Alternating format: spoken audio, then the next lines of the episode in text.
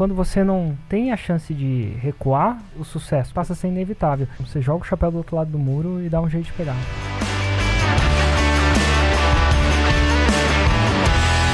Seja muito bem-vindo, seja muito bem-vindo ao podcast 6 em 7. Aqui a gente fala sobre os primeiros passos para quem está começando no mundo do marketing digital e quer fazer o 6 em 7, que é 100 mil reais de faturamento em 7 dias consecutivos. E eu sou Thiago Batista.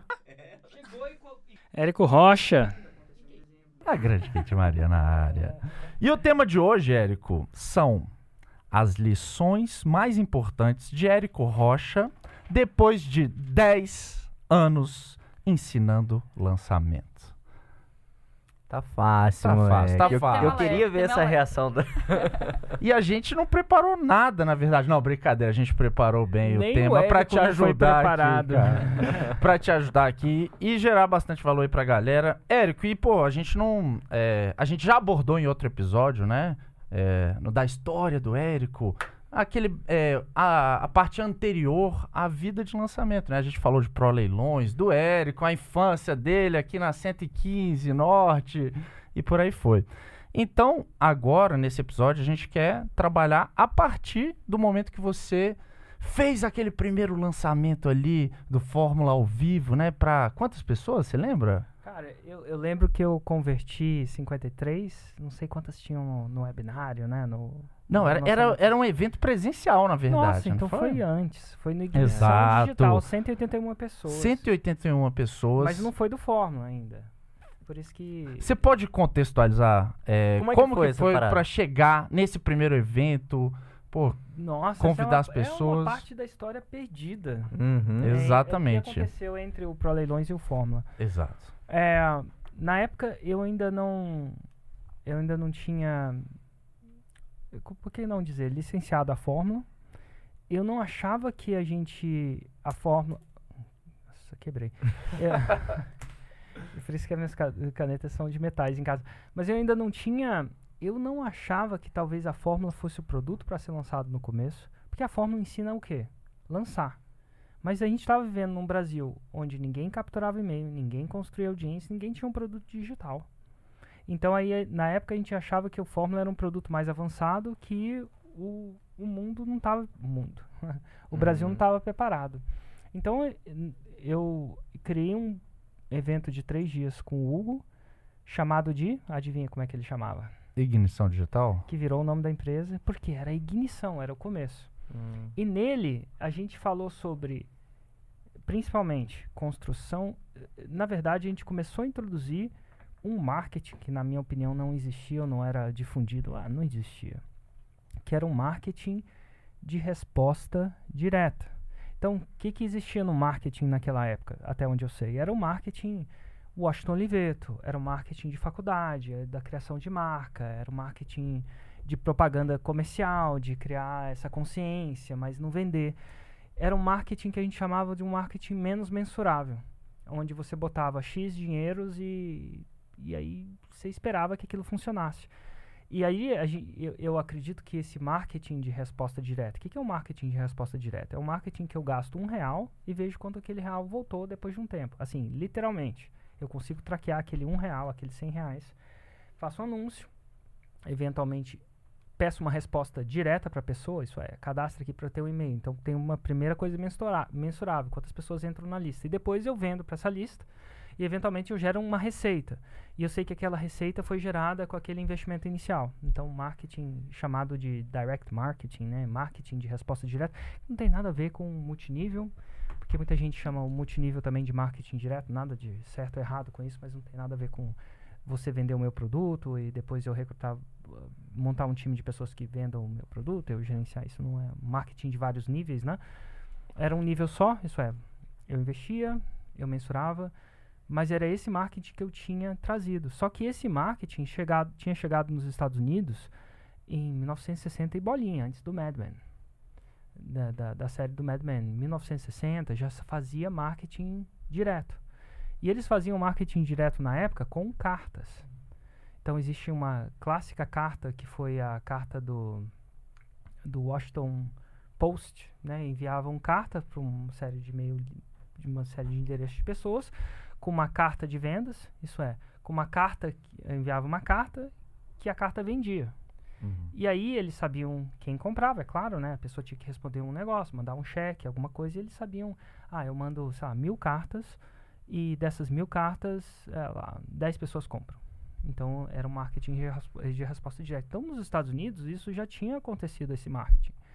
E aí mais para frente esse marketing saiu da, da carta para o e-mail, porque aí eles descobriram, ah, eu posso, inclusive deve mandar marketing de resposta direta até hoje, né? para as pessoas lá, aqui a gente não recebe, basicamente, ou recebe pouco, ou eu não recebo. Mas aí foi para o e-mail. Então eles começaram a criar listas de e-mail, né? Eventualmente é, enviar é, cartas de vendas, one step sale, né? Clássico. E ou two step sales, podia ter mais step sales que com e-mail você podia primeiro, sei lá, aquecer a pessoa, coisa que no- na carta você não fazia, né? Era custoso demais, né? Você fazer é, a carta chegar. Mas enfim, então esse marketing era um marketing que eu me tornei fã, porque eu achava que na época que eu tinha usado ele para vender meu produto, eu não queria um marketing ensinado nas faculdades. Eu precisava gastar lá, mil reais e ver o retorno do mil reais para pagar meus boletos. Então eu comecei a introduzir esse marketing no Ignição Digital, lá no, nesse evento. Então foi o primeiro evento que a gente vendeu.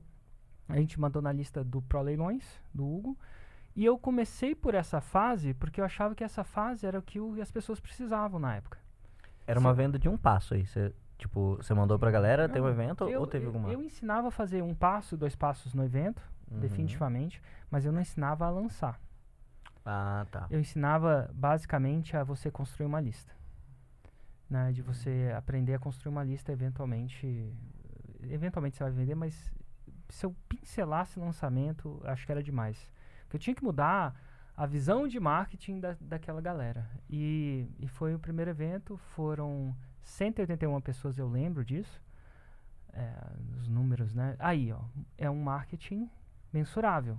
Eu Olha lembro até hoje, a gente não investiu, acho que não investiu nada. Mandou um e-mail para a lista do Hugo, que já a lista do Hugo vendia leilões de imóveis. a- basicamente, a, a, a, a copy, né, o script do Uhum. e-mail era: vocês querem aprender o tipo de marketing que eu faço no Pro Leilões, que era a empresa de leilões dele? Na verdade, não sei o que faz. é, na verdade, é meu irmão. E na verdade, eram nós dois, né? Mas enfim. Mas eu entrei como um personagem mais especialista disso e ele vai dar um evento de três dias. Vendia esse, vendia esse evento caro, não era barato. Eu, eu vou chutar, eu não sei, mas eu vou chutar que era tipo dois mil reais. E acho que dois mil reais ou três mil reais o máximo. Então não era barato. Pô, que hoje As seria pessoas- uns 5 mil reais, talvez, né? É, por exemplo. 10 anos depois. né, 10 anos depois devia ser uns 200 mil reais. do jeito que as coisas estão. Mas aí a gente entra no evento, eu vou fazer o evento, vendi o evento, fiz a carta de vendas do evento. Na verdade, fiz um lançamento. Eu fiz um Olha. lançamento para esse evento. Qual lançamento? Eu fiz o clássico, três vídeos. é, vídeo 1, um, vídeo 2. Na época eu morava em Balneário Camboriú. Então, enfim, eu não lembro da exata cópia. A gente deve ter esses vídeos ainda, né? Não, eu já tô Nossa. aqui curiosa em, em, em que. Eu lembro da que época HD tá que é, eu, an- sei lá, eu, eu andei de. Eu tive um. saí da minha casa. Lá era uma casa que tinha um- uma vista pra praia. Depois eu andava pro meu escritório. que Na verdade era o apartamento da minha sogra. que ela ficava lá, não ficava disponível lá. Eu não queria trabalhar de casa porque as crianças estavam pequenas. E aí eu andei de sapato na praia. tipo, por, por encenação, no caso. Mas uma copy boa, era boa de copy. É. É, e aí a gente vendeu 181. E aí eu vendi Muito esse legal. evento. Só que eu vendi esse evento no esquema de todos os eventos que a gente vendeu. Não tem. Tem uma promessa. mas não tem. Eita. Não tem um. Não, Não sei o que, o- que é fazer no dia 1, dia 2, dia É, 3. um Não tem clássico, conteúdo pro né? evento, vendi. Tá pra existir um evento que você vai comprar de mim que você sabe o que, que vai ter no evento. Nem eu sei. Jogou o chapéu do outro lado do mundo. Joguei o chapéu do outro lado. Hoje ele joga a gente do outro lado do mundo. Exato, exato. Ô, Érico. Não faço nada com vocês que eu não fiz comigo. Mas assim, só terminando, Claro. eu, eu cheguei e, e na época é a clássica história. Chegou uns umas duas ou três semanas antes do evento, duas semanas. Eu percebi que eu não ia conseguir dar o evento. Assim, não estava estruturado. Eu, se, se- se vocês acham que eu sou exigente com vocês quando vocês vão dar palestra, imagina como eu sou comigo. Essa, cara, não estava certo. Aí eu ligo para um amigo meu e falo assim, cara, acho que não sei se eu vou cancelar, não sei se eu vou fazer isso. Era um amigo meu chama Sebastian, é, francês. Ele falou assim, ah, cara, vem aqui para França que eu que eu te ensino a- o formato do evento. Sabe quando as coisas não faziam sentido e tal. E aí eu fui para França, acho que na semana do evento. Cheguei, fui lá, passei dois dias com ele. Eu lembro que nesses dois dias ele fez a primeira e a última palestra. Vai vendo. Ele voltou pro Brasil com você pra fazer? Não, de jeito nenhum. Participou online? Online antes. Não, Ah. participou online também não. Não tinha, não tinha essa coisa de. tran- É, Cara, tinha transmissão ao transmissão. vivo na época era uma coisa Surreal. que só a Globo tinha. Tinha que comprar um link. Ninguém tinha transmissão. Tinha celular. Nossa, que É, e aí eu, aí eu fiz, mas aí eu encaixei. E aí deu certo. E uma curiosidade desse evento também é que no final eu queria vender um Mastermind. Sim. Mas não vendi. Não? Não. Não? Sabe por quê? Ah. Fiquei com medo. Ah, Olha. Eu não vendi o Mastermind. Que De é fazer o pitch ou de ninguém comprar? Ah, eu não. Uma mistura de. Uma mistura das duas coisas. Hum. Eu não sei se era ninguém. Eu acho que as, as pessoas queriam. mas tava planejado pra fazer um pitch. Não, eu. eu tava, assim. Faz, fazia sentido, né? Sim. Mas eu não fiz porque. Acho que eu fiquei com medo de mim, tipo, de não conseguir entregar. Eu, a palavra é, eu estava inseguro.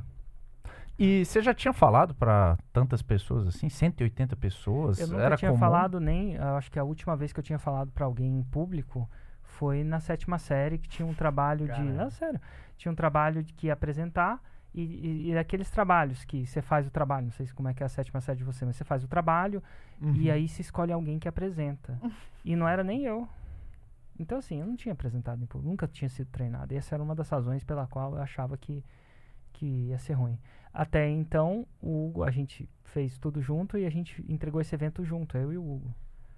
Por quê? Porque eu achava que não, se, se eu parasse de falar por algum motivo, ele continuava. E acabou sendo assim mesmo. Era, tinha, era uma dinâmica até legal. Inclusive, a primeira fórmula a gente continuou com essa dinâmica até eu achar que eu conseguia subir num palco sozinho e ensinar isso que eu fazia. Que massa. Na época era isso aí. Muito Mas foi, foi, foi muito bom. Não teve cancelamento. Eu tenho algumas pessoas que a gente tem até lá Que hoje. tá até hoje, né? Tipo, o Vinícius Possebon tava nesse evento. Que massa. Ele, eu tenho, a gente ele deve ter gravado esse evento. Tem, ter tem, né? Vai achar em algum lugar da rede. Esse tem, porque esse Exato. aí eu Esse assisti. Esse ama. evento eu Total. assisti. Tem uma, tem O um Hugo de calça bege social. Vitor E Damasio. virou o Damasio. livro azul. O Vitor Damasio. É, o, o, o Vinícius Poseidon perguntando o que, que era Avatar. que, Uhum. né, que- pra quem não conhece, então. É, Damásio. Tinha o Damásio e tinha um outro carioca que era uma espécie de Damásio também. tipo assim, tinha o mesmo perfil e tal. E na época, a gente achava que tinha. Tentando imitar um pouco de Tony Robbins, tinha que criar uma vibe boa e tal. Então, quando a pessoa. Eu tinha uns, um- umas caixinhas com dinheiro dentro. E de vez em quando eu jogava esse dinheiro pra. Olha lá, Silvio Santos. Tipo isso, cara, o Damásio, ele batia em todo. Não batia, forte, né? Tem porte, né? O Damásio tem porte. Eu tinha porte também. Ainda tem. Mas enfim, ele ia lá e pulava e a galera pulando pra pegar o dinheiro. Cara, e depois de um tempo a gente parou com essa parada. É tipo você tentando imitar os americanos que faziam isso, mas na época não fazia sentido a gente ficar distribuindo dinheiro, assim, notas de 50, Não, 50 e- Notas de O 50 brasileiro é muito mais sem limite pras coisas. então Total, dá. total. Mas a gente não sabia, tava se descobrindo, assim. Que Ai, que legal. E você falou que não vendeu o Platinum no evento, né? O Mastermind no evento. Em que momento que você vendeu? Logo depois? Como aí foi o o que, que aconteceu? Mais pra frente, aí a gente teve um feeling de fazer um lançamento de semente da fórmula. Hum. E aí, da fórmula, eu acho que o ticket era, tipo, era caro. Era, tipo, sei lá, 7 mil reais, assim, 6 mil reais. Enfim, era, um, era, um- era uma oferta um pouco mais complicada, mas era esse preço, assim, que eles pagavam à vista. E aí, no lançamento, coisa de lançamento de semente. No lançamento de semente, eu fiz o lançamento de semente e aí vendeu 53. Foi online, normal ou foi, foi ao vivo? Foi assim? online, foi um Online? webinário. Eu lembro até do, do do dia que eu tava fazendo os slides e tal. Mas enfim, eu fiz o lançamento e aí teve tração. Aí o que eu achava que não tinha tração, tinha tração. Que era ensinar lançamento, né? O próprio lançamento de semente me deu, me falou que tinha essa tração. Ah, eu acho que o povo do Brasil tá, tá preparado com isso. E aí foi isso que. E eu ainda vendi online, mas entreguei ao vivo, acho que eram cinco dias. Eu acho que eram cinco dias. Pra ensinar a fórmula inteira. Hum. Foi a primeira fórmula. Então eu, sei lá, fiz esse evento em ju... Não, em abril. Acho que foi em abril de 2013. Sim. E aí, junho, eu já fiz um lançamento. Eu fiz um lançamento interno e tal. Aí, dessa vez mais online. Fui gravar o. Eu tinha um videomaker. É, chama Ivan Oliveira. Hum. E ele morava na Holanda. Holanda, né? Eu que morava em Londres e tal. Então eu conheci ele, eu morava na Holanda. Foi nosso videomaker, editou muita coisa por muito tempo. E aí eu fui lá pra Holanda, na casa dele, que ele montou no sótão dele um estúdio. Eu gravei a fórmula inteira lá na Holanda. É Sério? aquela que eu tô de camisa preta, tô mais, eu não sei se tô mais Ah, magro, na época mais magro e tal. Mas era, era bom, porque tinha, sabe, cinco dias pra gravar e eu tinha viajado pra Holanda pra gravar, então não tem jeito, você acaba gravando, mas Tinha meu, que gravar. foi uma loucura. Ô, Érico, e, e nesse começo, tipo assim, ó, pô, tu foi fazer o pitch lá, desistiu, você nu- nunca tinha falado pra, pra tantas pessoas na vida, e vocês tocavam uma parada junto. E, e na- época do Pro Leilões também, você era mais a- o backstage, né? Vou fazer um papel de É, não aparecia na câmera não. O que que tu aprendeu nessa fase que você acha que foi massa? N- ne- Ah. Nessa fatiazinha, assim, que, eu- que provavelmente na sua cabeça deve ter, tipo assim, cara... Algumas coisas, assim. Primeiro que a gente acha que sabe do que o mercado quer, mas Uhum. não sabe. Então, o que, que o mercado queria? Queria a fórmula. Mas eu tinha na minha cabeça racional que a fórmula era uma coisa muito avançada, né? Na época. Então, mas na verdade não. Na verdade, eles queriam aquilo mesmo. Então, assim, eu tive, fiz um lançamento, vendi 181, a, vamos supor que seja dois mil reais. Mas aí fiz um webinar e vendi 53 a, eu vou chutar 7 mil reais. Pô, 53 vezes 7, 350. 350. E foi muito mais Tá fácil bom do de que... conta, hein, moleque? É. Fez a tabuada. Mas assim, era muito mais. Pareceu muito mais fácil o segundo. E eu tava muito mais confiante nisso. E é claro que eu ensinei essa primeira parte dentro da fórmula, porque era parte, né? Foi muito mais fácil. Então, uma coisa é você acha que você sabe que tem tração, mas você não sabe que tem tração até você botar no mercado. Uhum. E, e se você contar pra alguém racional, fala, não faz sentido. Os caras não sabem nem o que que é marketing direto, não sabem nem o que que é lista de e-mail, o que, que eu vou ensinar a fórmula. É muito avançado. Mas na verdade, não. Na verdade, era o que tinha atração mesmo. Eu lembro que do nosso segundo lançamento, eu acho que eu lembro que tinham 754 pessoas no evento ao vivo, no FL ao vivo, que não era a entrega do produto já, já era o bônus. Né? O, o clássico, o MFL de hoje. Uhum. Então eu vendi bastante no primeiro lançamento. E assim, sem tráfego, assim. Eu acho que com muito pouco tráfego. E o, tráfego veio ainda já lançando nos primórdios da forma com o lançamento de afiliados, né? Como, como tinha no tete a tete mesmo, dos afiliados e fazer acontecer. Então, eu acho que foi dali de 2013 até mais ou menos 2017, até o, nosso primeiro 7 em 7, que foi puramente afiliado mesmo. Uhum. E assim, você- tu foi pra, pra França pra, pra pegar a parada que você achou que não ia dar conta de, de entregar o evento. Então, Correto. E você desistiu do pitch porque você tava inseguro. Correto. O que, que você aprendeu sobre insegurança? Ai, cara, eu tava inseguro porque assim, eu vi os americanos fazerem, eu vi o francês fazer, mas não tinha visto nenhum brasileiro fazer. Então eu acho que hoje a gente tem, assim, você ter alguém que trilhou o caminho primeiro é muito bom. E você ser o primeiro a fazer dá uma insegurança muito grande. E então assim, hoje a gente vive numa coisa que tem muito exemplo e tal, mas não tinha esse exemplo.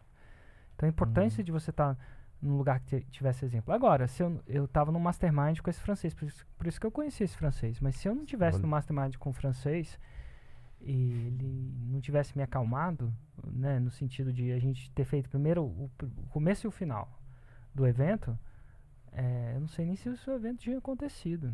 É importante ter exemplo. Assim- Importante estar ao lado de pessoas também, né? É, e Ambiente. cara, eu tava falando coisas alienígenas. Se as pessoas até hoje me acham picareta, imagina na época. e a gente tinha um- uma empresa, grande empresa de multinível. é, não sei qual que era, se era Telex Free alguma coisa, mas tinha uma, uma dessas de multinível que tinha tido um escândalo, tinha quebrado, tinha sido fechado, tinha, tinha um escândalo muito grande na época. Então era um, era um, era um tema da época. Não sei como é que está sendo agora, mas é, era um tema muito grande na época. Então, a principal objeção do que é a fórmula era se era multinível. Não que existe alguma coisa errada com multinível, pelo contrário, mas estava vivendo muito no mid naquele momento, né? Era o era pessoas que faziam promessas eh, similares eram tipo isso. Eu, eu então assim, minha, eu lembro que a minha, minha, minha maior objeção era isso era multinível da minha audiência. E mas é aquela coisa de você começar antes de estar pronto, de marcar a data e não ter como voltar, vender os tickets. Se eu não tivesse vendido o ticket, eu tinha cancelado aquela parada. Porque, porra, vendido o ticket, alugado o lugar. Você tem que botar um, a grana pro lugar. A galera compra passagem. Então era. é, cancelar uma parada dessa é muita zica. Você não elimina a insegurança, tu faz inseguro mesmo. É. Só que assim, como eu tinha ainda a voz de vender ou não na hora do evento, eu, eu pude voltar atrás. Mas se eu não tivesse, né? Então aí ia ter que vender. Então provavelmente ia ter tido até su- muito sucesso, porque era isso que eles queriam. Mas eu não tive culhão. Tu arrepende de não ter feito esse, pitch? Ah, eu, eu, eu- eu sou uma pessoa muito otimista. Eu tenho um. Como é que eu posso não ter arrependido? Assim, chegando onde eu cheguei hoje, nossa, com o impacto que a gente tem, com a transformação que a gente fez no Brasil, como é que eu posso me arrepender de alguma coisa? Não tem como me arrepender. Tudo tinha que acontecer no tempo que tinha que acontecer. Agora, se eu faria o pitch, se eu voltasse atrás, eu teria feito. Nossa, teria feito o pitch. Sabendo o que eu sei hoje, ainda teria feito o pitch pra uma coisa que eu não fiz. Então, eu teria feito o pitch pra uma espécie de insider mesmo. Não de um mastermind. Mas por que, que eu não tinha isso? Porque não tinha insider, não tinha mentoria, não tinha esse modelo, não tinha visto isso acontecer. Eu participava num mastermind nos Estados Unidos, era só isso que eu sabia fazer, por exemplo mesmo. É, Que já que era que uma a coisa em mentoria- comum, né? Oi? Ter um mastermind já era uma coisa em comum. Meu Deus, aqui no Não Brasil não existia. existia a palavra. Tanto é que o Mastermind chamava Mastermind. Sim. Na tora, assim? tipo isso. Não, chamava Mastermind. Tipo meu gato, chama gato gato. Gato, gato. É total, tipo seu gato. Não precisava nem dar nome. É. E eventualmente deu nome, porque a partir dali algumas pessoas começaram a fazer mastermind. Aí você queria diferenciar o seu gato do gato do vizinho, então você vai dar um nome. Tipo, você dá o um nome pro seu cachorro, Vaquinha. a vaquinha. Se você chamar de cachorro, tipo. Vai, pode confundir com Não, algum mas é- cachorro é, que aí seria cachorro, tem. cachorro. Tem, tem repetição, é importante. Gato, gato é Gato, diferente, gato, é. entendi. Mas assim, é, é coisa. Então eu me arrependo de. Cara, tem. Assim, se eu tiv- pudesse fazer algumas coisas, olhando pra hoje, olhando pra, pra. voltando atrás, eu me arrependo de algumas oportunidades que eu não fiz. Eu não comprei Bitcoin na época. Porra, porra, Bitcoin resolveria. Não, sei que tá na baixa hoje, mas quem comprou ali quando tava centavos, não. Ah, eu. Tá reclamando não. Ah, mas eu, eu me arrependo de não ter começado com Insider no começo, ter começado com Mastermind. Por quê? hoje. É porque, assim, o que mais gera Plat hoje, que é o nosso Mastermind, é o Insider. É a divisão de base. Então, e, e, e, eu não tinha isso. Então, assim, de 2013 Até 2000, dezembro de 2017, né? dezembro de 2017, quase 2018, eu, eu- é só os- as pessoas mais talentosas, naturalmente, menos mentoradas, que chegavam a esse alto nível de jogo. Então, hoje. Meio eu- autodidata até, né? Porque, É. pô, não tinha tanto suporte e o cara é, virar um faixa preta, né? Digamos Pois é, assim. não são as pessoas mais talentosas, mais isso. Não as pessoas. Hoje em dia, quando eu faço uma entrevista faixa preta, eu entrevisto. Ou até faixa marrom. E eu entrevisto uma pessoa que não parece que, tipo, nasceu pra isso. Tem uns Uhum. músicos que nasceram pra isso, uns músicos que não nasceram pra isso, né? E eu vejo ela chegando na faixa preta e eu falo, porra, essa fórmula funciona. é estranho falar isso, mas a fórmula funciona, porque, pô, é uma fórmula mesmo. Porque senão uma- só as pessoas mais talentosas conseguiriam, não as pessoas mais ah, com menos dinheiro, com menos carisma, com menos comunicação, com menos pegada drive de empreendedor. Tem um drive aí de você fazer zero no seu primeiro lançamento. Hoje eu entrevistei a Priscila, que fez zero no primeiro lançamento. Hoje ela faz seis em sete. Mas essa galera não ia ter tido sucesso. Ia desistir. É pesado. Ah, muito Muitos legal. desistiram, né? É, e você falou muito sobre exemplos, né? O tanto que facilita é, quem vem depois, depois de ter visto uma jornada é, ter sido trilhada, né? E você lembra, qual o primeiro caso de 6 em 7, assim, que você lembra de algum aluno Eu lembro lá de- atrás? De dois ou. Não, eu lembro de três, porque eu fiz a entrevista, né? Tava doido pra um primeiro estudo de caso que não fosse eu. E, o, e eu não sei exatamente se eles foram os três primeiros, mas eu acho que o Bruno Jimenez foi um, com fitoervas, energia e tal das plantas. Entrevistei ele, eu estava em Barcelona nessa época. Depois foi a Ana Lopes com aprendizagem acelerada. E depois foi o André Lima com acupuntura sem agulhas. acupuntura sem agulhas. No dedo. É, ele soube fazer uma promessa boa, né? Pois é, eu lembro de fazer essas três entrevistas. Seria um e- dedo um puntura, mano. Dedo puntura. então, assim, eu lembro desses estudos de caso. Eu não lembro da exata. Tem uma parada que eu esqueço também que eu parei de fazer, mas na época eu fazia. E tem até os vídeos até hoje do Bruno de Mendes e tal. Mas eu entrevist... depois de um tempo que eu comecei a ter muito estudo de caso, eu entrevistava eles um por dia também. Mas eu parei por sei lá, cinco anos. Então eu podia ter continuado essa vibe que eu tô de entrevistar um por dia. Já pensou por cinco anos eu teria entrevistado mil, dois mil pessoas? Eu parei. E na época eu fazia, eu mesmo, sozinho. E ainda nessa, nessa pegada de exemplos, né? é, teve um tempo, acho que de 2013 até 2014 ou 15, que de certa forma não era. é, você não reconhecia essas pessoas assim, como hoje tem um palco com um troféu. Total. é, como que surgiu a ideia de, de reconhecer e, e o quanto isso influenciou o que a gente tem hoje? assim? Ah, eu acho que a ideia veio da Chris Franklin. E foi uma ideia feita dois ou três dias. Eu já, eu já tinha o meu mastermind, a Cris estava no mastermind. E ela falou, cara, você tem que reconhecer essas pessoas. Ela tinha vindo do mundo de multinível. E no multinível, às vezes você é diamante, você é ouro, você é prata, você é platina. Dependendo de que tipo de sucesso você tem. E aí ela, ela falava que nos eventos de multinível, a pessoa que tinha virado diamante, ela fazia de tudo para virar diamante pelo reconhecimento lá. E a Cris, na época, se não me engano, ela, ela prestava serviço, ela, vem, ela prestava serviço de tráfego para quem queria aumentar sua rede de multinível. Então, basicamente, o cara tinha uma rede de multinível e aí o cara contratava a Cris para pegar pessoas interessadas para ela converter no telefone. Então a Cris arrumava lead, né, através de tráfego, Uhum. anunciando nos lugares, oportunidade e tudo, e o cara convertia. E ela falava que um pouco antes do evento, o business dela crescia muito de fazer anúncio para isso.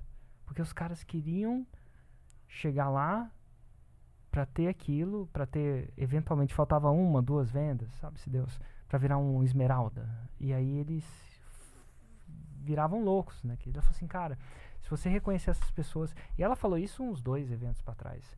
Mas às vezes a ficha cai para mim, às vezes dois dias antes. A gente fez um troféuzinho, que é aquela bolinha, Foi, eu tenho esse, 2014, pô. 2014. Primeira bolinha. minha bolinha foi feito assim, de um dia pro outro.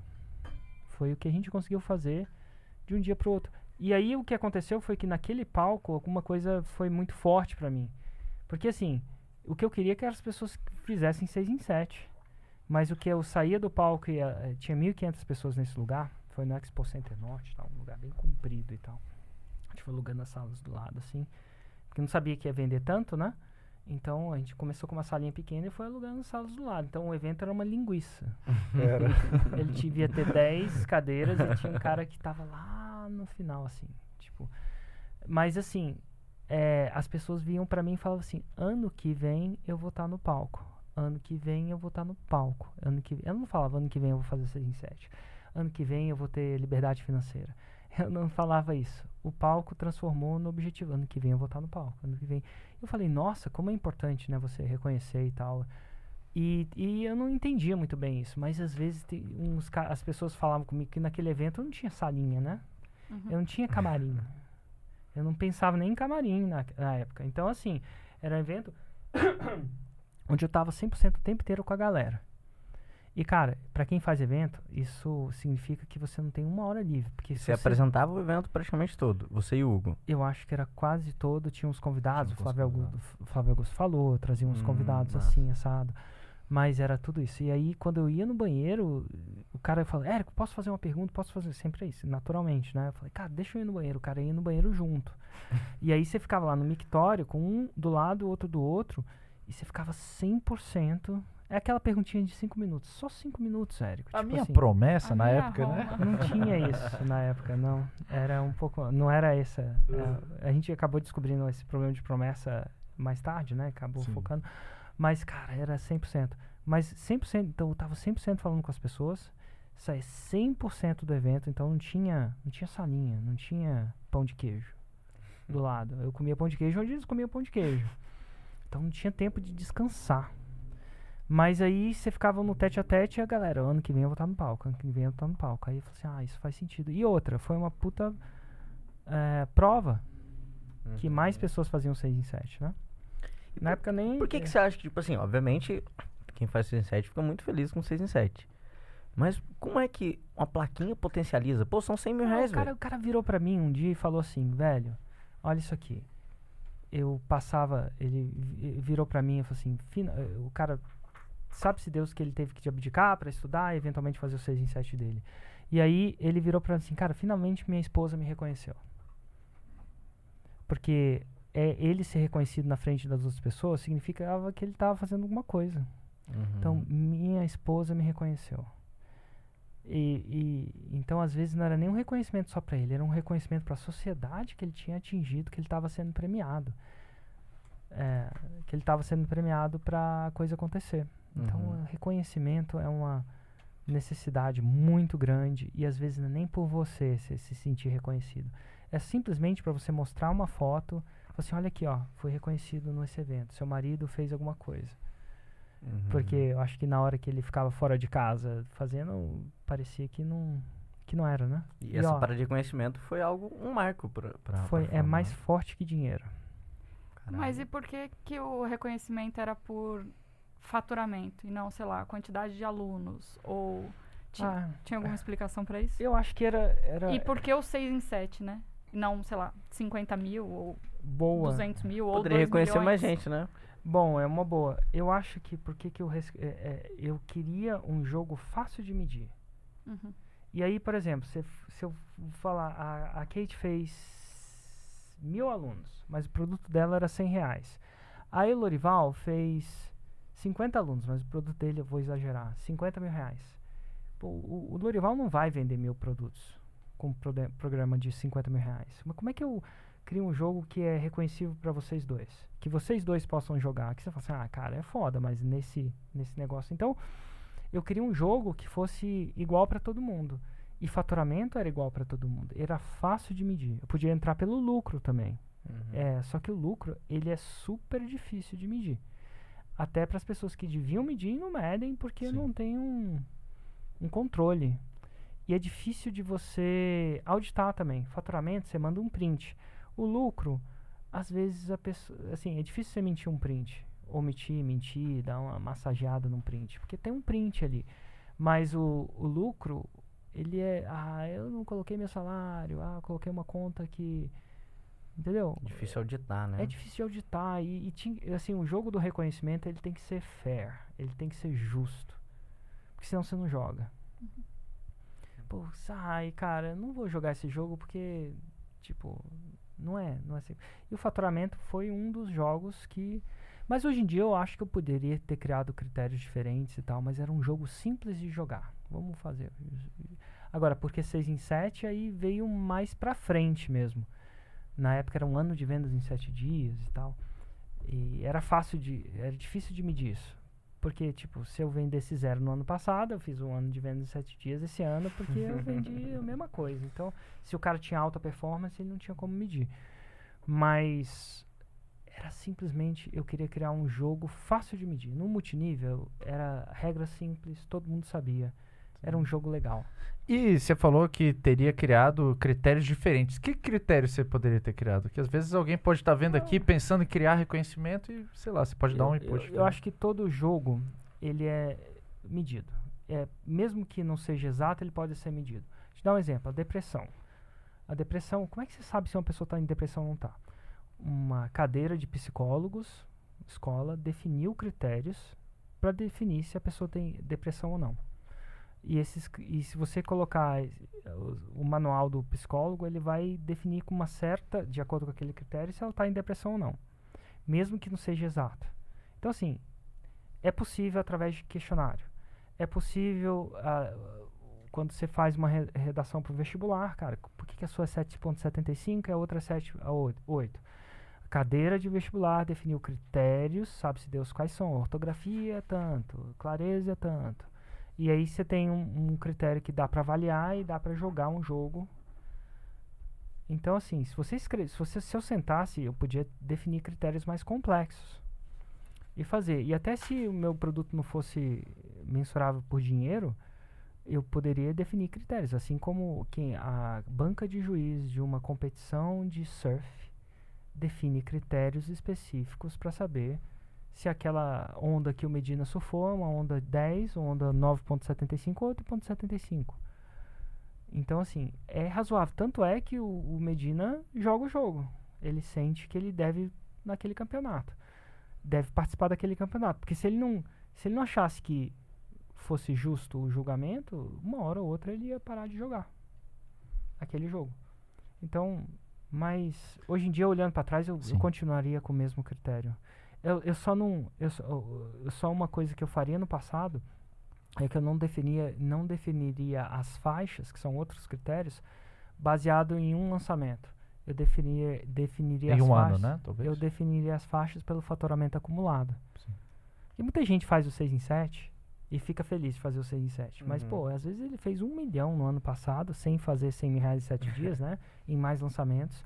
E fica chateado, porque no meu jogo, enquanto ele não fez o 6 em 7, e eu faria no faturamento acumulado.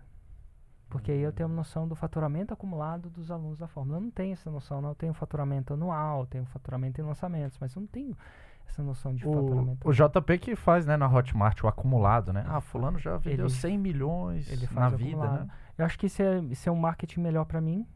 Marketing melhor para os alunos. Cara, eu já vendi 60 milhões. Eu já vendi um milhão. Eu já vendi tantos milhões. E isso acho que vai contando no passado também, porque no meu jogo parece que não conta, sabe? Uhum. Então a faixa preta era. Todo ano reseta praticamente, né? Todo ano reseta, né? Moleque, no, nas primeiras vezes que eu tava aqui na IGD, aí eu fui defender uma ideia que eu sou zoado até hoje por causa dessa ideia que eu ia defender. É, total. Juntar nome o quê? Não. Tinha os caras que viravam faixa marrom. E, pô, velho, o cara fez 6 em 7. Tá feliz da vida. Só que os caras chegavam no fim do ano, eles não estavam felizes. Hum. Porque eles sentiam que, tipo assim, ele não conseguiu chegar na faixa preta. Então ele não comemorava que ele conseguiu um 6 em 7. Aí eu coloquei no mapa mental assim: problema, definição do problema. Parece que o faixa preta, o faixa marrom é o cara que não conseguiu chegar na preta. Os cara, mas de fato é o cara que não conseguiu. Falei, mas era isso que eu sempre quis dizer, viu, Thiago? Era tipo assim, sobre o cara Agora ver pro, pro resultado dois real anos dele. depois, é. Dois anos depois você conseguiu explicar o seu raciocínio. Isso, era sobre isso. Mas total. Aí, Érico, tipo assim, é, você falou sobre, sobre reconhecimento, uma parada importante. E mesmo quando não é tão preto no branco, tipo, emagrecimento é fácil de reconhecer. Faturamento é fácil de reconhecer. E até assuntos mais difíceis é possível reconhecer desde que você faça critérios. Aí, tipo assim, além de reconhecer, eu acho que você. Eu tava falando com o Thiago antes ali, eu acho que é o cara que mais fez isso no Brasil. Eu acho, não tem estatística para isso. Mas não conheço ninguém que conversou com mais alunos do que você. Eu comecei com essa parada engraçada. Eu comecei com essa parada, é uma das paradas que eu comecei eu mesmo. Eu não lembro de ter me inspirado ninguém para fazer. E te falo, conversei com menos do que eu deveria. Porque eu tive essa ideia lá atrás, 2014, 2015, entrevistei 50 pessoas. Eu acho que isso chegou a 53, está até numerado lá nos, no YouTube. E parei. Então por anos eu parei de fazer. E depois eu continuei. Uhum. Né? Agora continuei. Hoje eu fiz uma, ontem fiz outra. Tô, tô num processo mais consistente com isso. Mas eu, eu fiz o que mais fez e é porque isso é porque eu parei uns bons anos de fazer. Porque quando, por que, que eu parei na época? Porque parecia repetitivo para mim. Mas é uma coisa que uma, uma lição que eu, que eu que eu tiro assim, que repetição não necessariamente é ruim. Porque você vai construindo a academia. Você repete a academia, pô, não é necessariamente ruim. Você vai fazer o mesmo exercício, talvez com um pouco mais de peso, um pouco menos de peso, aqui, dependendo do, do estado que você está, mas não necessariamente é ruim. Mas a gente tende a se entediar com aquilo que funciona. Academia é um clássico. A gente uhum. tende a ficar entediado com a academia, eu vou procurar outra coisa. E na época não tinha essa maturidade de entender que repetição é bom. De você ter. Já pensou se eu tivesse continuado desde aquela época? Quantas pessoas a mais eu não teria entrevistado? Quanto o banco de dados disso, né? Então, mas eu eu eu eu fazia isso, eu, eu acho que eu voltei a fazer isso pra também, de alguma forma ou de outra, mostrar e quebrar objeções que a fórmula funciona. Porque muita gente vai chegar uma hora, ah, a fórmula não funciona mais. Eu falei, pô, não funciona mais? Cadê alguém entrevistando tanto eh, e entrevistando casos recentes que estão acontecendo? Então, é uma maneira de eu quebrar e de enfraquecer objeções de uma forma mais leve, menos pontual, Uhum. menos incisiva, mais frequente. É uma característica minha, né? É, de há 10 anos ensinando a fazer 6 em 7, há 10 anos ainda achando, pelo que eu tô vendo, que é um dos produtos que mais gera, que sal que mais gera resultado, pelo menos em entrevistas ou em faturamento. E, e assim, nessa, de- desde então, muitas pessoas foram e, e saíram do mercado. E eu continuo no mercado ainda com uma certa posição de liderança forte. né? Hoje tem muito mais, mas, meu Deus, então é, é um pouco disso, uma casa, uma casa muito forte.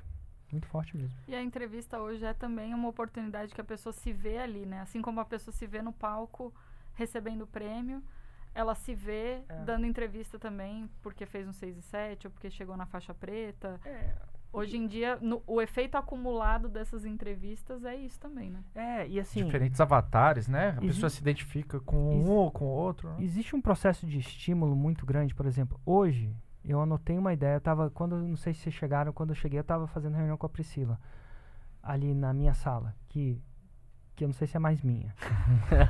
É, Uso não campeão, é, né, já. Não é mais o Porra. sinto te informar. Mas assim, hoje eu tive uma, uma ideia na, na, durante a entrevista de estímulo de, e a gente faz uma ou duas semanas que a gente está planejando o ano. O nosso planejamento ele acontece um pouco mais tarde do que a maioria das pessoas que a gente vive um, um fuzuê no final do ano.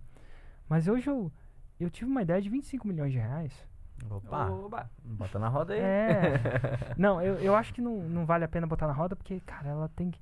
Mas assim, eu tive uma ideia de uma coisa que. no meu negócio que eu não tô vendo, sem criar nenhum outro produto. Absolutamente nada. Que eu acho que vale 25 milhões. Eu tava fazendo as coisas. Tá. Aí, ó. Temos um tema para o próximo episódio. A ideia de 25 milhões. Cara, eu falei. Boa! claro. Quinta-feira. ideia de 25 milhões de reais. Assim, pra muita gente é muito. E, e uns 25 milhões de reais sem investir em tráfego.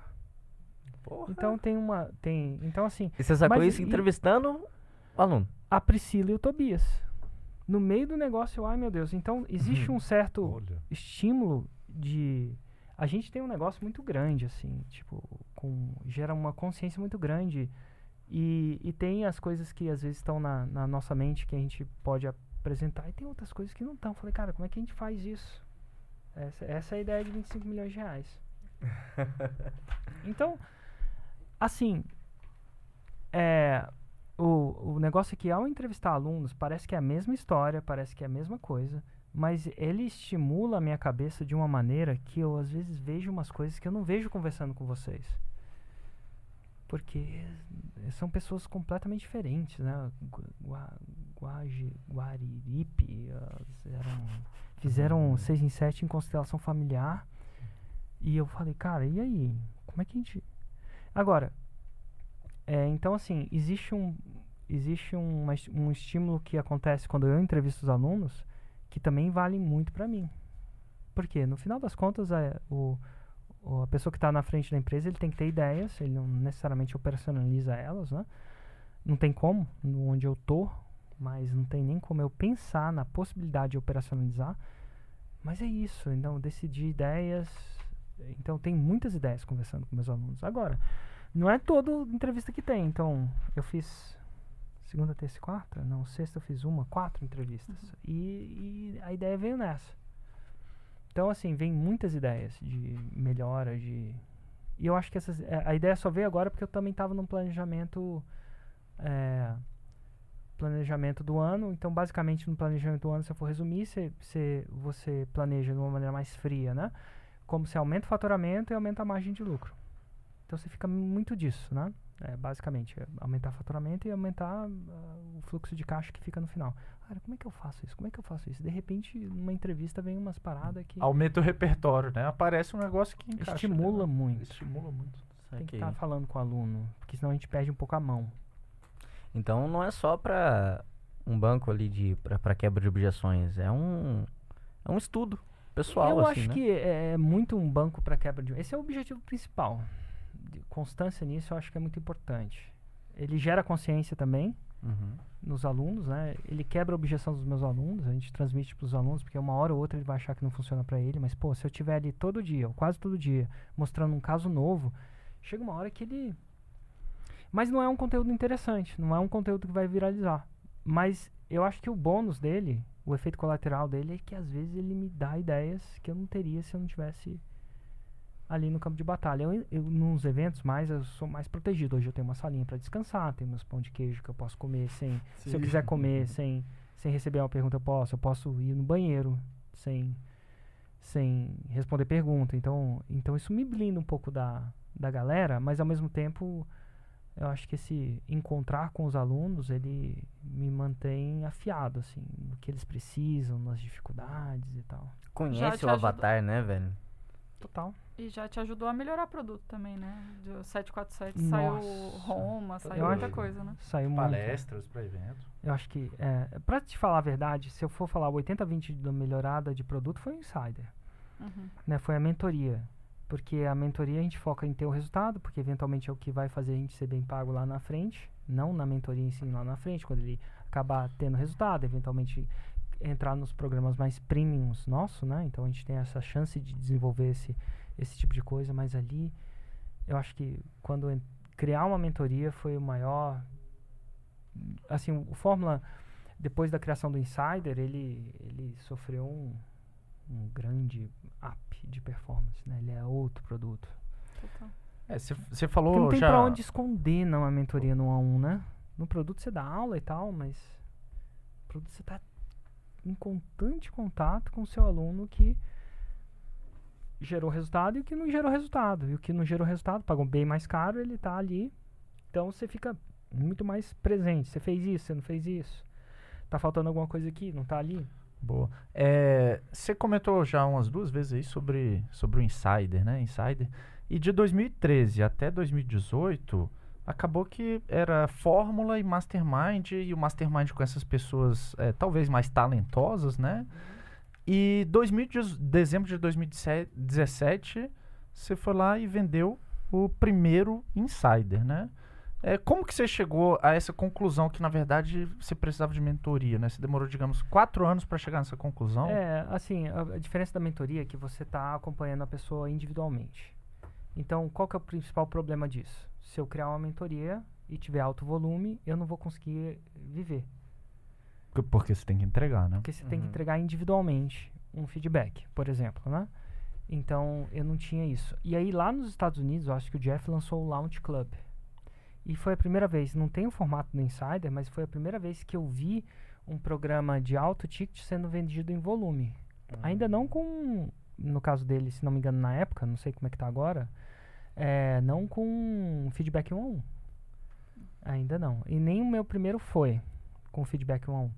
Mas aí de novo vem o negócio. Quando eu vi aquilo acontecendo, eu vi ele vendendo 200 ou 300 disso, eu falei, opa, Opa. acho que dá pra fazer. E no processo eu acabei fazendo no começo meio que igual a ele, né? Mas à medida que a gente foi no primeiro programa, eu já comecei a entregar diferente. Vou colocar numa uma uma experiência mais pessoal, aí que surgiu a análise de lançamento, eventualmente desafio, ID e outras coisas que foram surgindo no processo. Mas, de novo, ninguém acreditava. A, a- a, a tese era o seguinte: ou você vende um produto de mais baixo ticket em alto volume, ou um produto de mais alto ticket em menos volume. Ninguém tinha descoberto ainda como é que fazia um produto de alto ticket em alto volume com alta satisfação, porque dá para vender, vender dá para fazer tudo, né? Uhum. Mas e aí depois você lidar com aquilo? Então, foi foi um, foi, acho que o Insider foi uma grande revolução mundial nesse sentido. Pelo E a- menos em termos de lançamento. É, e o tanto que a gente leva de conhecimento para atualizar a fórmula também, né? Que é outro ponto que você comentou. Total. É um- uma base muito grande. A sacada aqui não foi só foi criar uma mentoria, mas com plus, né? Uma mentoria em grupo. uma mentoria em grupo que tivesse atenção, que eventualmente surgiu depois do segundo ano ou terceiro ano com atenção especial. Assim, atenção Hum. especial, atenção individual.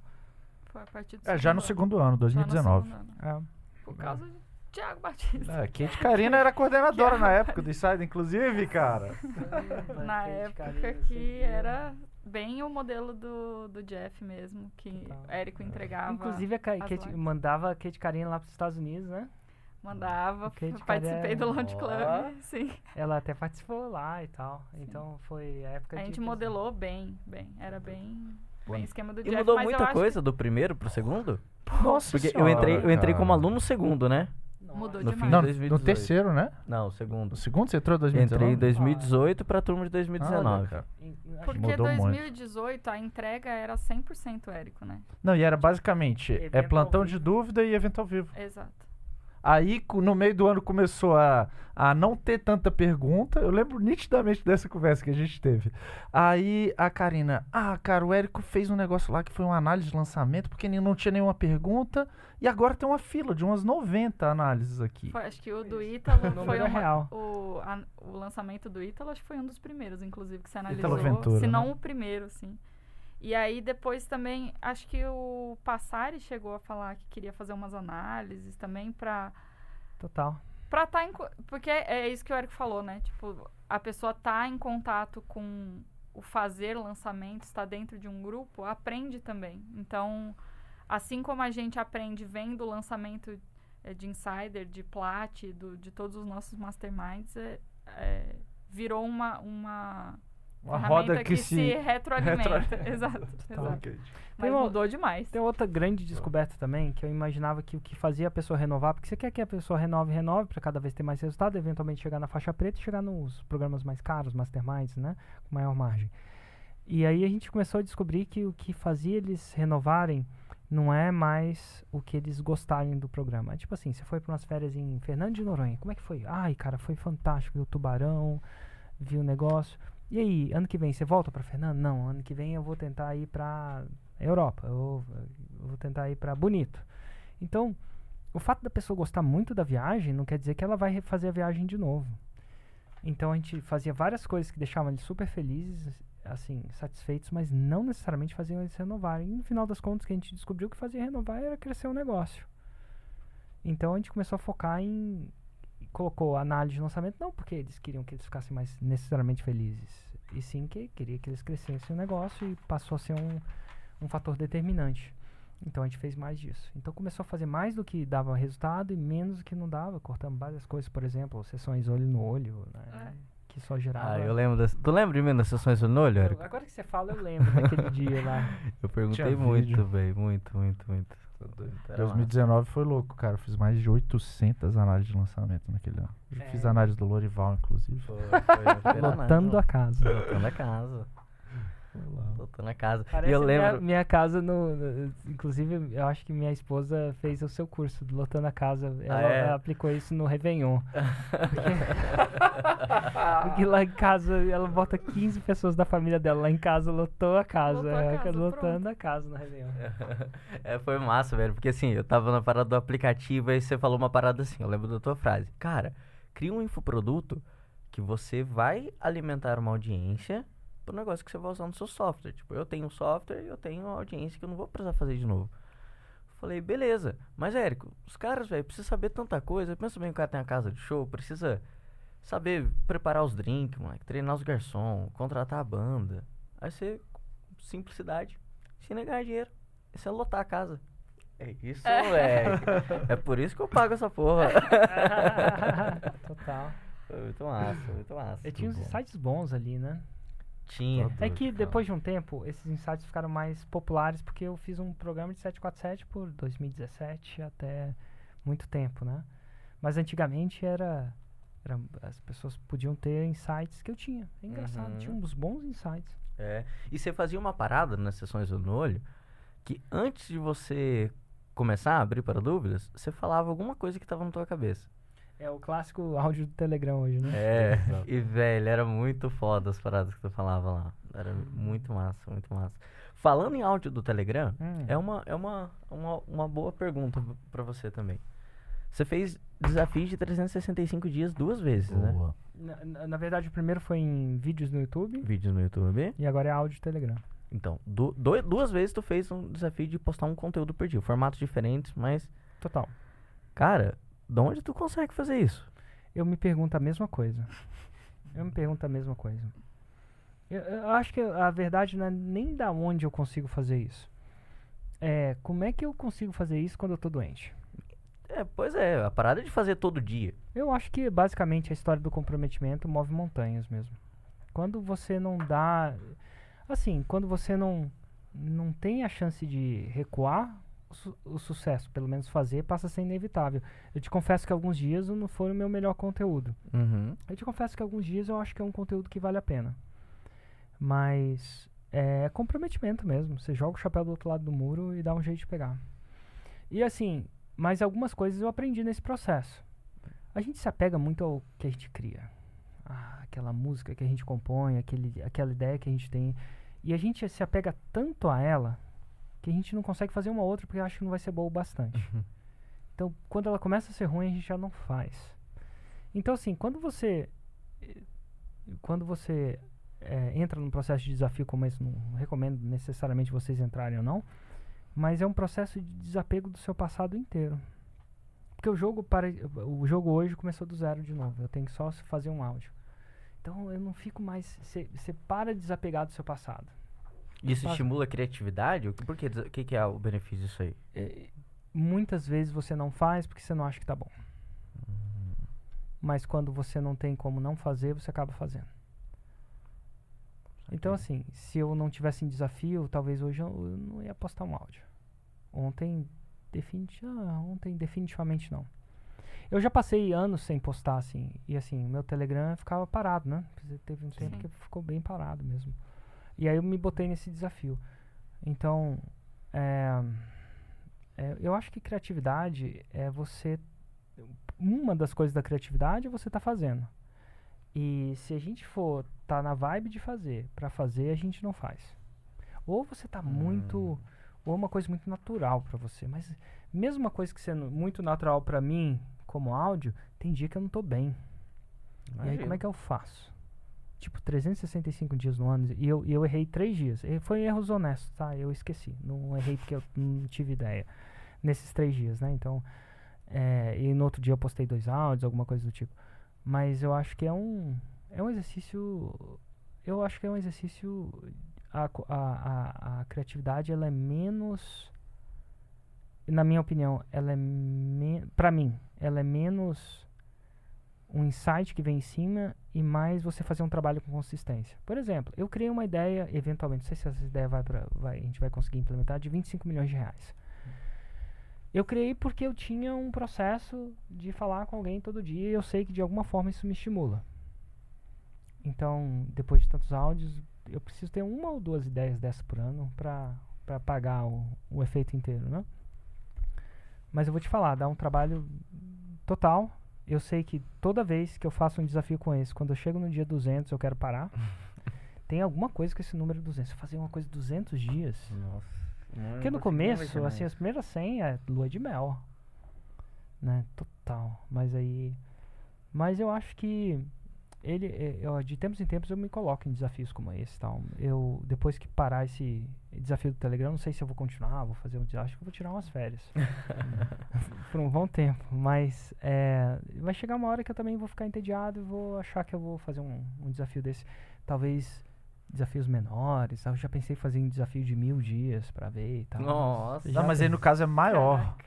Oi? É que você falou desafios Menor. menores. É, oh, e às vezes menores também, mas mas eu acho que eu acho que ele eu acho que consistência é você jogar o chapéu do outro lado do muro, não tem outro jeito. Muito bom. E você falou de, eh, de vários benefícios, digamos assim, internos, né? Pô, de eh, persistência, enfim.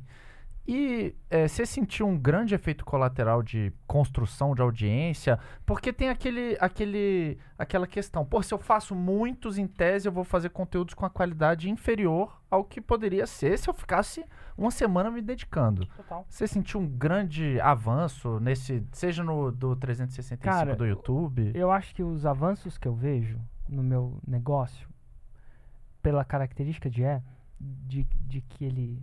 Eu acho que se você nunca fez, é tipo, você nunca fez dieta, tá muito acima do peso, Você vai fazer uma dietinha, agora você vai perder, sei lá, 5, 10 quilos fácil.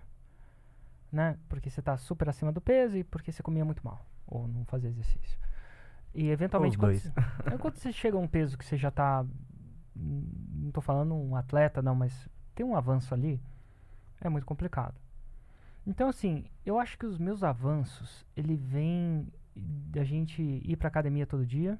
né, tipo, você vai pra academia todo dia. Você foi essa semana. Você viu um grande avanço? Eu não sei medir um grande avanço na academia essa semana. Mas, pô, se você faz isso por cinco anos, se você olha pra você cinco anos atrás, aí você vai ver um grande avanço. Então, assim, os meus avanços, eles são muito baseados numa consistência muito grande, por muito tempo. E eu não consigo, por causa disso, eu não consigo ver os avanços agora.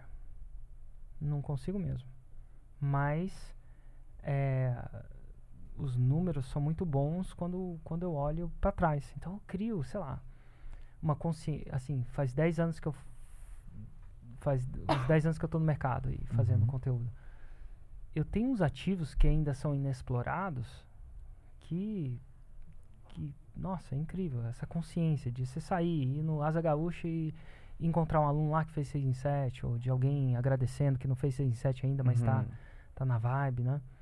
Então, isso tudo vai acumulando por muito tempo. Meus avanços são pequenos, pequenos avanços, inotáveis de um dia para o outro, mas notáveis de um ano para o outro, de dois anos para o outro, de dez anos para o outro. Mas Muito você bom, já tinha essa visão no começo? Não, não tinha não. Eu acho que eu descobri isso como uma. uma fui, fui descobrindo isso com o tempo e, e fui dando mais valor isso com o tempo. Ah, eu, eu vou te dar um exemplo. Eu tive um problema nas costas. É, um problema na lombar. É a segunda vez que eu tinha um problema na lombar. E eu lembro um tempo que quando eu tava às 2010, eu fazia yoga. E a yoga, é, hot yoga, não é yoga numa sala, lá em Londres, essas paradas muito loucas. Mas eu acho que a yoga, ela, ela te traz, não é, é mais flexibilidade, ela, eu acho que ela dá um, uma endireitada no seu corpo. Ela endireita a coisa. E aí, tipo assim, aí eu passei, vim pro Brasil, perdi essa, esse, esse hábito de fazer essa parada. Cinco anos depois, eu falo, cara, segunda vez que eu machuco minha lombar. Assim, do nada, sem, sem fazer nada muito irrazoável, não. E aí eu tô ficando mais velho. Falei assim, cara, eu acho que pra você ficar mais velho, na minha teoria, você tem que ter uma massa muscular, que é um indicativo de. Não tô falando de ficar forte igual o Rui, não. Mas você tem que ter. Quando você você, falar igual eu, pô. você fica mais velho, você perde massa muscular, né? Naturalmente. Sim. E, e perde flexibilidade. Você começa a ficar curvado, porque você não fica fazendo muito olhando para trás. Então, os velhos são mais curvados. Então, assim, um indicativo de juventude, por exemplo, é, é massa muscular e flexibilidade. Eu não tô falando de flexibilidade estranha, não.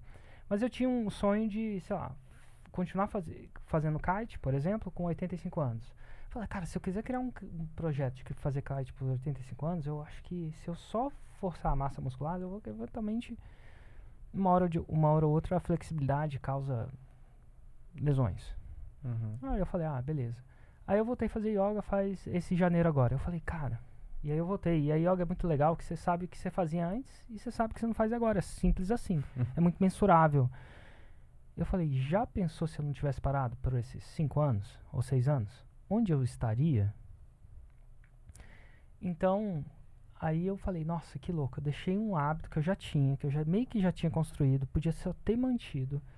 E, cara, faz yoga três semanas, dois meses. Você vê uma coisinha, mas faz por cinco anos pra você ver. Então, assim, o meu corpo ia estar mais saudável, menos pró a, a lesões.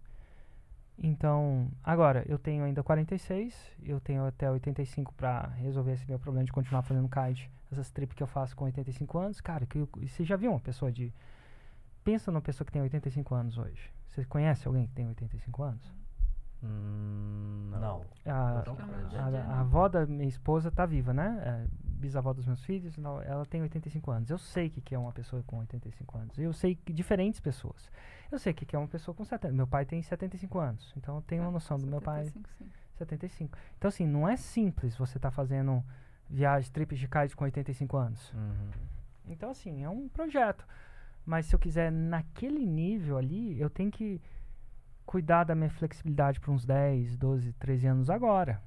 Para lá na frente, eu estar tá vivendo um 85 anos eventualmente diferente do que uma pessoa clássica que não cuidou do corpo por 85 anos. Deixou a massa muscular dela diminuir extremamente, que você perde total a massa. Né? Você, você vai ter que lutar contra o tempo cada vez mais. E flexibilidade. Então, uma pessoa com 85 anos vai pedir ajuda para levantar da cadeira. Ah, não, ajudinha para levantar da cadeira.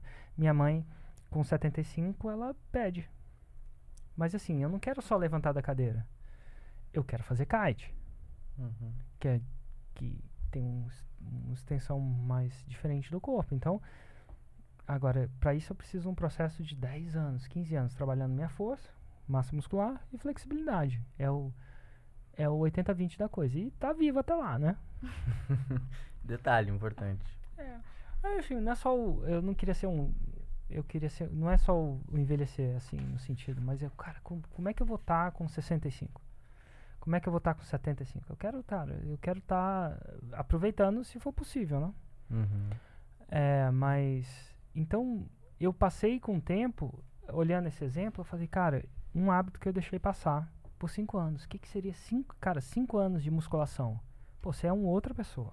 Cinco anos de crossfit. Cinco anos de yoga. Você é uma outra pessoa. Agora, seis meses de crossfit. Pra, dependendo da sua situação, é um grande performance incrível. Mas depois estagna. Uhum. Então, qual que é a sua visão de saúde? Ah, qual que é a sua visão de negócio? Qual que é a sua visão? O que que... Ah, sei lá, um ano, um, uma semana, duas semanas de live. Ah, a gente pode até medir na coisa. Cinco anos de live. Sem, sem repetir. As pessoas. Qual que é o efeito disso? Então eu comecei a entender isso como uma, uma vantagem minha, uma vantagem competitiva, por que não dizer assim? Uma vantagem de sobrevivência adaptativa. e eu acho que é um jogo difícil de jogar tanto no Total. fitness quanto no empreendedorismo. É difícil de jogar. Isso e torna ele mais uma vantagem competitiva, uma vantagem de sobrevivência mesmo. E, tipo assim, questão de, de, de avanço, Érico, tipo assim, não é nem que as pessoas acham que elas subestimam o, o pequenos avanços no longo prazo, mas acho que elas não estão nem presente o, o quanto pode ser. Porque você vai falando aqui, eu falei, porra, em cinco anos é difícil você imaginar uma parada a longo tempo, assim. Então, é uma. Sem dúvidas, é um aprendizado foda. E disso, de avanço, eu acho que você presenciou um outro avanço também que eu queria te perguntar qual que é a tua visão disso. Que foram, acho que foram pequenos avanços que, a longo prazo, muita coisa está diferente. Para você, como é que foi o avanço do mercado digital? Nossa, é um avanço que eu não esperava nem o meu, nem dos meus alunos, nem do mercado. Porque eu acho que o mercado, ainda no Brasil, avançou mais do que o mercado nos Estados Unidos. Sério? Eu acho que sim. E por vezes através do jeito que foi implementado no Brasil, é, das mentorias que a gente faz, de, de incentivar pessoas a olhar o, o, longo prazo, não que eles não incentivassem isso, né? Mas esse é um mercado digital, um mercado muito fácil de você fazer um dinheiro e sumir, entendeu? Não sumir, não entregar, mas é, de não construir uma coisa muito grande.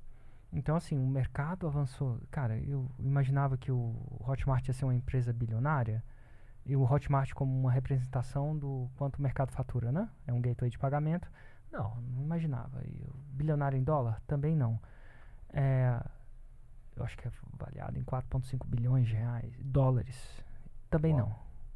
Eu acho que foi, segundo o último aporte que foi ter feito no Hotmart, foi isso. Posso estar errado também.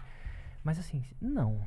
E que o Hotmart ia ser um player global, talvez até um player mais forte que os próprios players dos Estados Unidos, não. Eu acho que talvez seja o maior gateway de pagamento de produtos digitais. Talvez, posso estar errado. Mas não, não imaginava. Então, eu, a gente. Essa é a clássica frase do Tony Robbins, que é a maior verdade. A gente superestima muito os ganhos de curto prazo. Eu quero fazer yoga agora, e daqui a três meses, no máximo, tá segurando, encostando a mão no pé, sei lá, uhum. alguma coisa do tipo. eu quero fazer a dieta agora e no máximo em três meses tá no peso que eu quero. Ou eu quero fazer musculação agora e daqui no máximo, tá- por isso que a gente, a gente, né, muita gente toma até anabolizante, esteroide, nada de errado. Inclusive tem gente que faz isso como reposição. Eu acho que se você não está competindo é, num esporte, você pode fazer, deve fazer o que você, o seu médico e você acham que é legal fazer. Não tem nada, eu, eu não acredito nada de errado com isso não. Mas assim, esse é um pouco de ganho de, de curto prazo, né? Mas a gente subestima o ganho de longo prazo disso. Quando, cara, no ganho de longo prazo, imaginar alguém faturando nove dígitos, mais de 100 milhões por ano, várias pessoas, eu não imaginava que eu ia fazer isso, que ia fazer isso consistentemente. Porque tem um ano assim, assado, que você faz mais, menos, mas consistentemente e tão sólido, muito sólido. E, Uhum. E o JP é, sempre teve presente, né, cara? Ele, ele é da primeira, do primeiro Mastermind? Do segundo? Você eu lembra acho que ele entrou bem cedo, não no primeiro ou segundo, não, mas ele entrou bem cedo ainda na coisa. Até porque eu acho Antes da Hotmart ser o que é, né? Antes da Hotmart. ah, cara, antes da Hotmart, eu acho que o JP, quando, quando eu falei a primeira vez com o JP, o JP mandava os TED. Ele, o Matheus, o sócio dele, que fazia TED pros afiliados. Quando os afiliados ganhavam comissão, ele fazia um TED. Ele, ele fazia, sentava na frente do computador e ficava fazendo TED.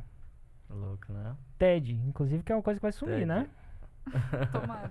Daqui a pouco o TED vai ser igual fita cassete, né? Nossa, mano. Ah, no meu É tempo verdade. fazia TED. Hoje em dia você faz. Inclusive, quando você falou TED, a primeira coisa que me veio na cabeça, você TED falou Talk. ele fazia TED. Eu pensei em TED Talk. Ah, TED Talk de que? Não, TED bancário, né, cara? TED bancário.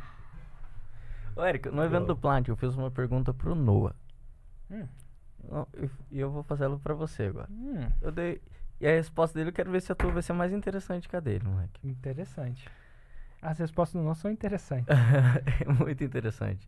Eu falei pra ele assim, Noah, eu de vez em quando converso Quem não com... sabe, não é meu filho de 11 anos. É isso. E, e, cara, bicho, troca ideia, viu? Eu, eu fiquei pra trás ali na conversa. Mas aí, falei pra ele assim, eu de vez em quando eu converso com meu pai, e meu pai me conta quando ele ia assistir filme, na época que ele tinha minha idade e tal, e tinha um filme do James Bond, o 007, né? E, cara, lá eles tinham uma parada, um dispositivo que aparecia, tipo, era um quadrado, assim, que aparecia a pessoa lá em vídeo. E isso saía no carro, fazia essas paradas, e era uma coisa que eles achavam extremamente futuristas e que nunca poderia existir aquilo. E hoje, pra gente, é a coisa mais normal do mundo. Vendo o mercado, vendo o que você viveu em 10 anos, como é que você. O que, que você acha que vai acontecer daqui pra frente? Tem duas coisas que hum, eu não sei ao certo quando o Noah tiver a minha idade, ele vai estar vivendo. Que são duas coisas, mas eu não sei exatamente quando isso vai entrar, tá? Mas vai entrar. Eu não acho que vai entrar enquanto eu estiver no mercado. Enquanto eu estiver vivo. Mas enfim, pode ser que entre. A gente se surpreende, porque no nosso tempo não tinha celular. Hoje em dia tem celular. Celulares fodas, né, inclusive, né? Inclusive dá pra fazer um monte de coisa aí.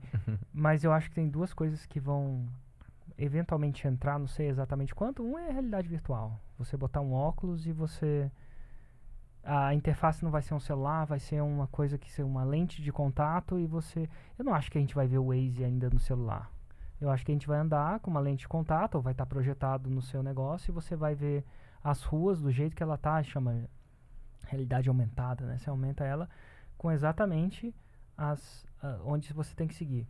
É, eu vou poder olhar para você e vai ter o seu disque aí na minha frente. Ah, o Lorival, o comportamento dele é isso, isso, isso. Ele foi para, sei lá, se bobear vai ter até o número de likes. Você tem um, tem aquela série Black Mirror, né? Que Sim. eles, eles colocam um espanto disso. Então, assim, eu acho que a gente vai viver num ambiente de realidade aumentada que está virtual, que é o que o que o Zuck está botando bilhões nisso. Eu não sei se ele vai conseguir, vai ser o primeiro que vai dar certo, mas uma hora vai rolar. Já botou um óculos de realidade virtual? Não. É assustador. Já botou? Não. Ass- já? Assustador. Eu botei um há quatro anos atrás. E, e era, um, era um lugar que eu botei o óculos eh, com até o Oliver Roland, aquele, aquele francês, não sei se vocês viram que eu entrevistei uma vez nos meus tempos passados. E aí ele me botou em cima de um pico lá nos Alpes. Você não tem noção da sensação de medo que eu tive. É imersivo. No, e eu sei que é pesado, eu sei que demora, eu sei que. Sei lá. É imersivo e assustador. De assustar. é, e, e, é- e ainda tá vendo animação. É tipo, é imersiva de assustar. Então uma hora a gente vai parar de interagir com o celular. Eu acho que o celular tem toda a informação do mundo, mas é, é como se a gente tivesse. Eu acho que essa é até a frase do Elon Musk. é, A gente tem toda a informação do mundo no celular, mas é como a gente só pudesse é, consumir ela de canudinho. A gente tem o, o mar inteiro disponível pra gente, mas só tem. Porque é, a realidade é assim. Então a gente não vai estar. a gente vai estar falando tudo pro celular, ele vai entender tudo. Tipo, do jeito que entender, do jeito que você entende. Então não não acho que vai ter eh, comando de, de teclado mais. Vai chegar uma hora. Eu acho que vai ser. Essa realidade vai entrar nesse jeito, vai entrar os mundos virtuais, pô, total. É, então, realidade virtual, realidade aumentada, uma hora vai entrar e vai entrar. Não sei quando, se vou viver. E a segunda coisa é inteligência artificial. Não acho que vai ter carro. É, vai, de, perdão, eu acho que a gente vai. acho que daqui Pra a 10 dirigir o carro. vai precisar dirigir o carro.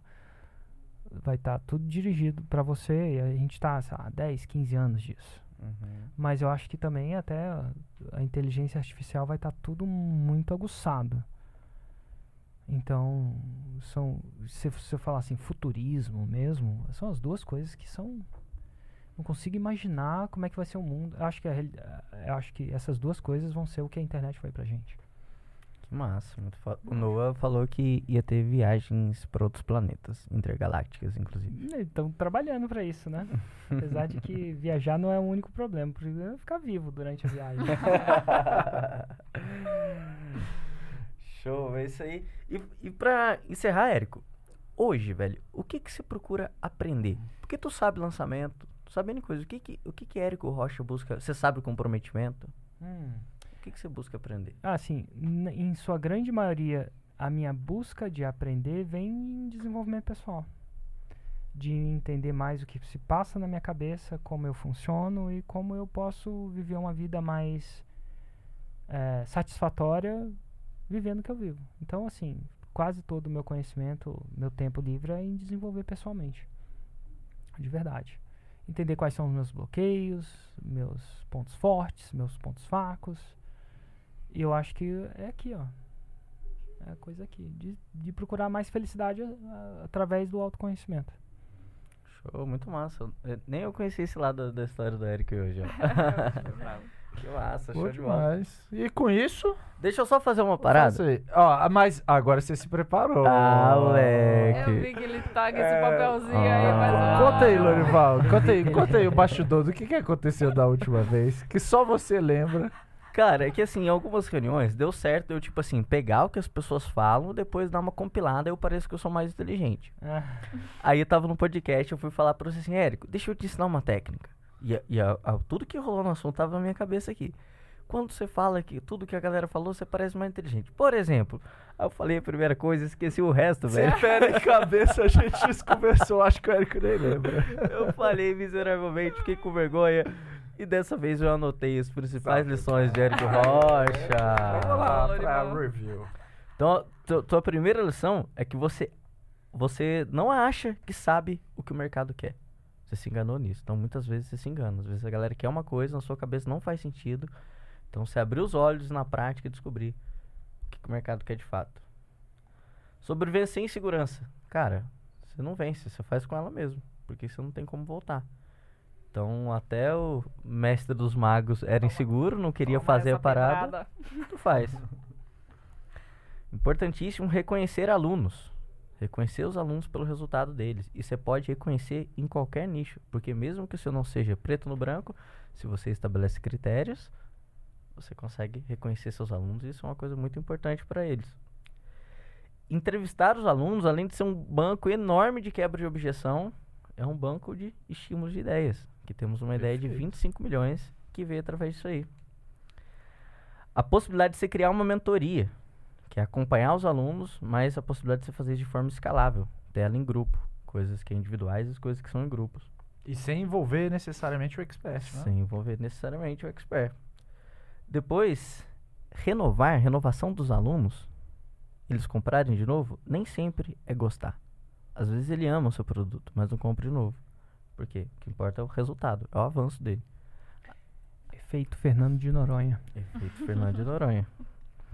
E sobre Já compro- foi pra Fernando de Noronha? Não fui não. Já? Não. Não. Total. É massa? Não, nunca fui. Então bora, bora marcar aí, ó. É, rapidinho, logo ali. É, tu foi na França uma em semana pra sete, fazer o Fernando evento? de Noronha. Devia ter ido pra Fernando de Noronha. né? É uma história pra um outro podcast. E, e o comprometimento, ele faz você ter a criatividade. A criatividade é consistência. Então você não ficar apegado nas coisas que você faz com medo, ah, não vou conseguir fazer melhor, não vou conseguir fazer melhor. Cara, faz. Eventualmente algumas vão sair boas, outras não, mas você vai fazer o melhor. E, por fim, pequenos avanços no longo prazo. A galera não tá presente pro poder que isso pode ter. Você imaginar o que, que você vai fazer, os resultados que você vai ter daqui a cinco anos, desde que você tenha consistência. Uma das principais coisas de Érico Rocha. Parecia inteligente agora ou que jeito? Agora isso aqui é um recap, hein, meu filho? Tem caligrafia, né? Como é que ele escreve?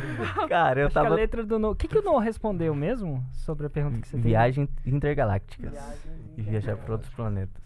Não, e o louco é que o do Érico, os 5 anos, é curtíssimo prazo, né? O dele é 40 anos, você notou? Quando eu É. tinha com 85, velho. 85. da vida, né? Inclusive, uma coisa que eu acho que vai sumir é a caligrafia. Se Deus quiser. Já velho. tá sumindo, né?